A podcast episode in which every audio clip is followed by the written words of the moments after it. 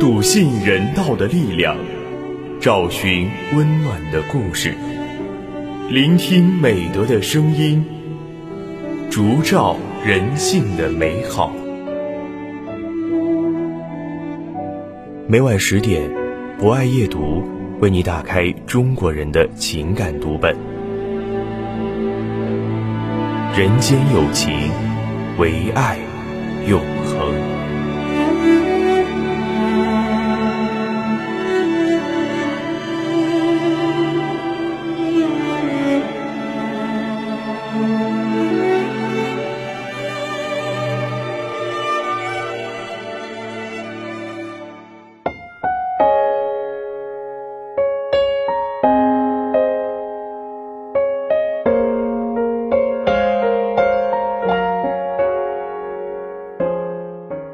大家晚上好，欢迎收听今晚的博爱夜读，我是今天的主播博爱君。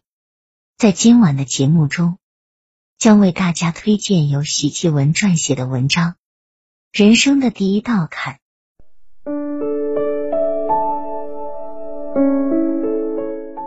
漫漫人生，行迹各不同，不管是谁，都或多或少会遭受命运挑战。或长或短会遇到至暗时刻。作家莫言人生中遇到的第一道坎是童年辍学，帮助他走出至暗时刻的是一本新华词典，帮他认识了大部分汉字，为他能拿起笔写小说奠定了基础。回看人生路，我的第一道坎无疑是中师未被录取。上世纪八十年代中期。对于农村家庭来说，如果有读书的孩子考上中专或中师，就是一件天大的喜事。作为家中长子，父母期盼我好好读书，早日吃上皇粮，以减轻家庭负担，也给弟弟们做个榜样。一九八五年七月，我中考考了六百零九分，过了中师录取分数线。村里派人通知我去学校集合，参加中师院校的复试和体检时，我和父母正头上顶着烈日，小腿上爬着蚂蟥，膝盖以下浸泡在近五十摄氏度的水里，弓着身在稻田插秧。听到消息，我第一个扔掉了手里的秧苗，快步走到田埂上，狠狠的搓掉小腿上吸满血的一只只蚂蟥。父母也立即停止了插秧，笑着与来通知我的人聊了起来，兴奋之情溢于言表。我们全家天真的认为，终于可以吃上皇粮了。那天吃过午饭，我小心的掖好父亲数给我的二十元路费，带着母亲给我准备的洗漱用品，穿着拖鞋，背上书包。独自去了学校。当天晚上，坐上学校安排的班车，与同学们一起来到中师院校。第二天测试开始，我光着脚参加了百米跑步。测试引体向上时，我是被监考老师送到单杠上的，因为那时的我身高只有一点四米，没人帮助，根本够不着杠。焦急等待了二十天后，我并没有收到中师院校的橄榄枝，等来的却是县重点高中的录取通知书。拿着通知书，我心里难过极了，恨不得找个地缝钻进去。怎么办？读还是不读？父母是不是对我失望至极？整个八月，我每天都浑浑噩噩的。感觉生活没了希望，又不甘心。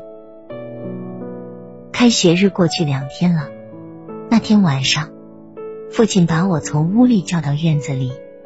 临近中秋，月亮的光辉洒在院子里，让我觉得像在梦境。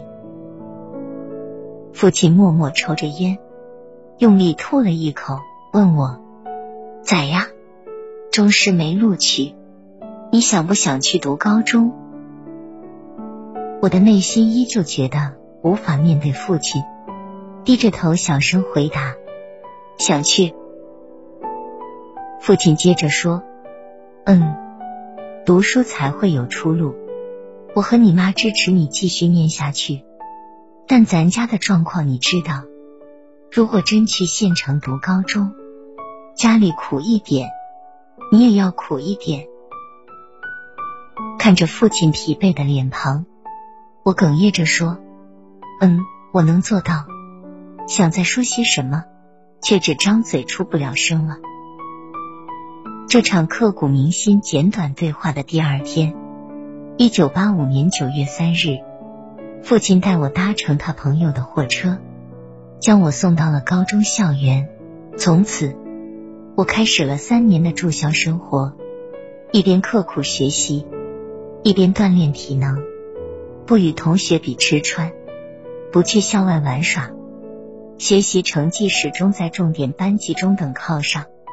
身高也长到了一点六二米，为我后来参军入伍、考取军校、从事载人航天事业打下了扎实基础。若干年过去，回看来路，庆幸自己对读书的坚持，更感谢父母的远见卓识。对于人生的第一道坎，我既心怀敬畏，又无限感激。正是跨过了那道坎。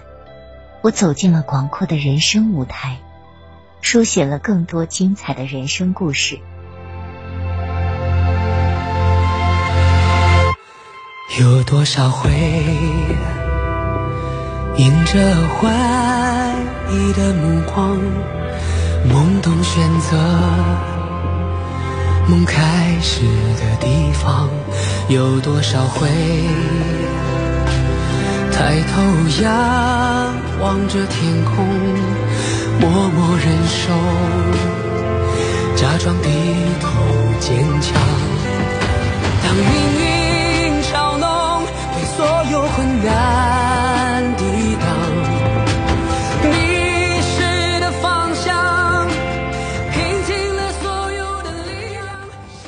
以上就是本期博爱夜读的全部内容。博爱君非常感谢大家的聆听，博爱阅读将会持续更新，将会在喜马拉雅 FM、蜻蜓 FM、荔枝 FM、懒人听书、企鹅 FM 等平台同步播出。如果你也喜欢这档有声节目，可以关注我们并参与互动交流。欢迎在评论区留下您真诚的声音与足印。人间有情，唯爱永恒。我们下期节目再见。刹那间抓住这辉煌，追寻着你的方向，燃烧我所有的力量，像一道光。刹那间给。